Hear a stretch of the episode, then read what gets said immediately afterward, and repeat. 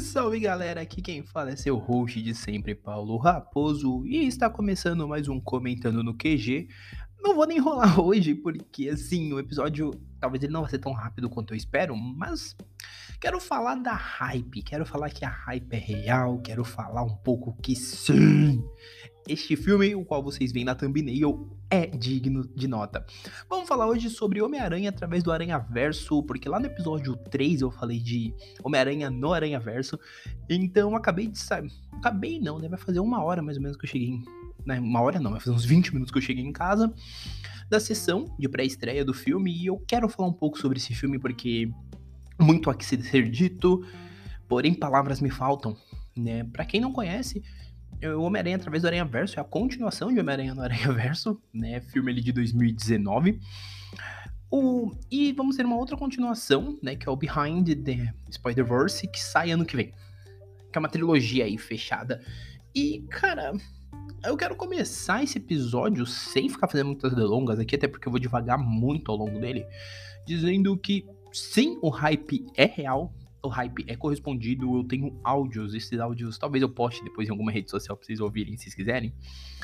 Mas eu tenho áudios pós-sessão e puta merda. Sim, vai ter bastante palavrão também, peço desculpas desde já. Que filme foda. Isso é cinema, cara. Eu acho assim, que eu devo começar esse episódio falando que isso é cinema. Quiçá um dos melhores filmes do ano, Assim como eu apostei em 2019 que Homem-Aranha no Aranha Verso levaria o Oscar, aqui eu também falo. Homem-Aranha através do Aranha Verso levará o Oscar de melhor animação e não há dúvidas. A menos que surja um filme muito melhor que esse, é esse o melhor filme de animação. Cara, o que esse filme fez não é brincadeira. O que esse filme lhe entrega não é brincadeira. E eu vou e muito por uma área extremamente cinzenta, porque eu não quero dar nenhum spoiler. Eu não quero estragar a sua percepção desse filme, querido ouvinte. Porque, cara, pensa assim. Você que tá ouvindo isso, quer seja meu amigo porque viu em algum lugar eu postando, porque eu mandei o link para você, quer seja alguém que tá ouvindo aleatoriamente, que viu em alguma rede social, whatever. Quer seja a pessoa que está vindo aqui ouvir esse episódio. Se você gostou de Homem-Aranha no Aranha Verso, você sabe que o nível tava muito alto. É meio difícil até a gente falar que o Através do Aranha Verso poderia superar. Porque pensa assim, esse filme, a primeira animação, ela já tinha levado muita barra. Só que, cara, o que fizeram nesse segundo não é brincadeira. Eles dobram a aposta. Eles simplesmente olharam e falaram: tá bom, vocês querem algo melhor? Nós temos e vamos entregar isso. E eles entregam. Eles entregam uma história que ela é tão boa, mas tão boa, que honestamente falando, eu não consigo pensar em coisas que a gente poderia retirar. Porque tudo aqui é muito bem trabalhado, toda a percepção é muito bem feita, os personagens que precisam ter o seu destaque, eles têm no ponto certo. Inclusive, eu quero dar um destaque muito grande pro Robbie, né, que é o, é o, é o Parker, é o, o Aranha Punk, o Punk Aranha, que, cara, é maravilhoso. Ele e o Miguel O'Hara, para mim, assim, são personagens maravilhosos. Miguel O'Hara é um personagem que ele tá ali numa posição, e eu posso falar um pouco dele. Que o Miguel O'Hara, ele tá ali numa posição realmente de antagonista, vamos dizer assim. Porque ele tem umas ideias que é muito contrárias ao que o Miles tem, né? Se a gente for seguir o padrão do que é o antagonista.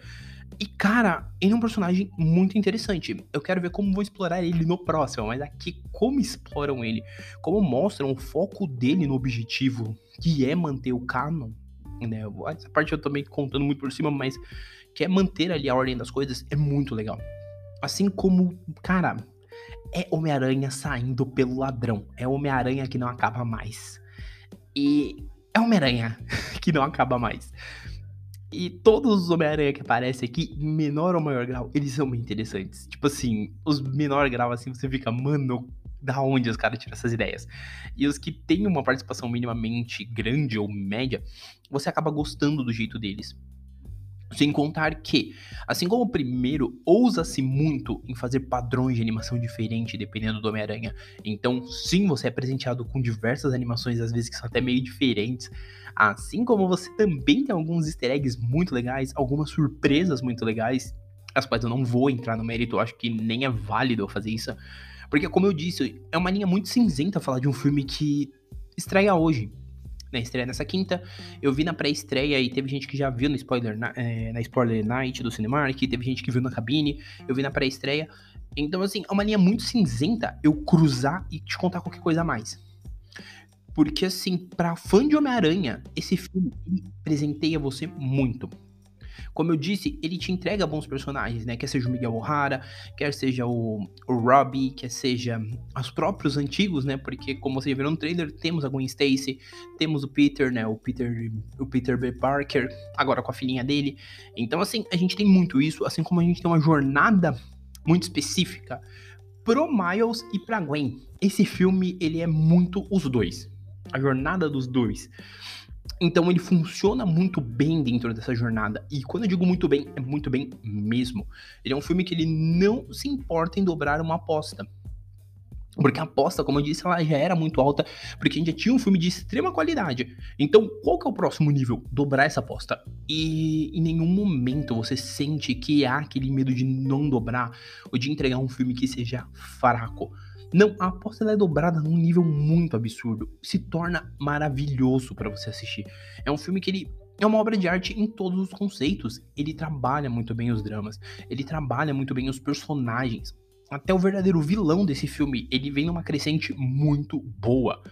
Eu não nego que o vilão desse filme, ele me desperta um interesse muito grande porque ele começa extremamente baixo e ele termina numa apoteose foda. É, mano, é uma entrega muito boa. E aqui a gente começa a entender um pouco daquela famosa, daquele famoso meme, ora ora, se não é as consequências dos seus atos. Porque é uma série de. é uma cadeia de coisas que levam às consequências. Então, ele é um filme que sim funciona muito bem. Ele é um filme que sim cresce muito bem. E acima de tudo, ele entrega muito do que ele precisa entregar quer seja na sua forma de roteiro, quer seja na sua apresentação de diversos personagens.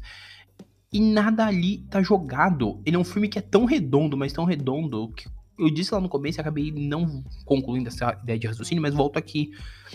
Ele é um filme que eu vim pensando, né, todo o caminho de volta. E eu acho que seria difícil pensar em tirar algo ou colocar, porque ele é um filme que realmente funciona muito bem.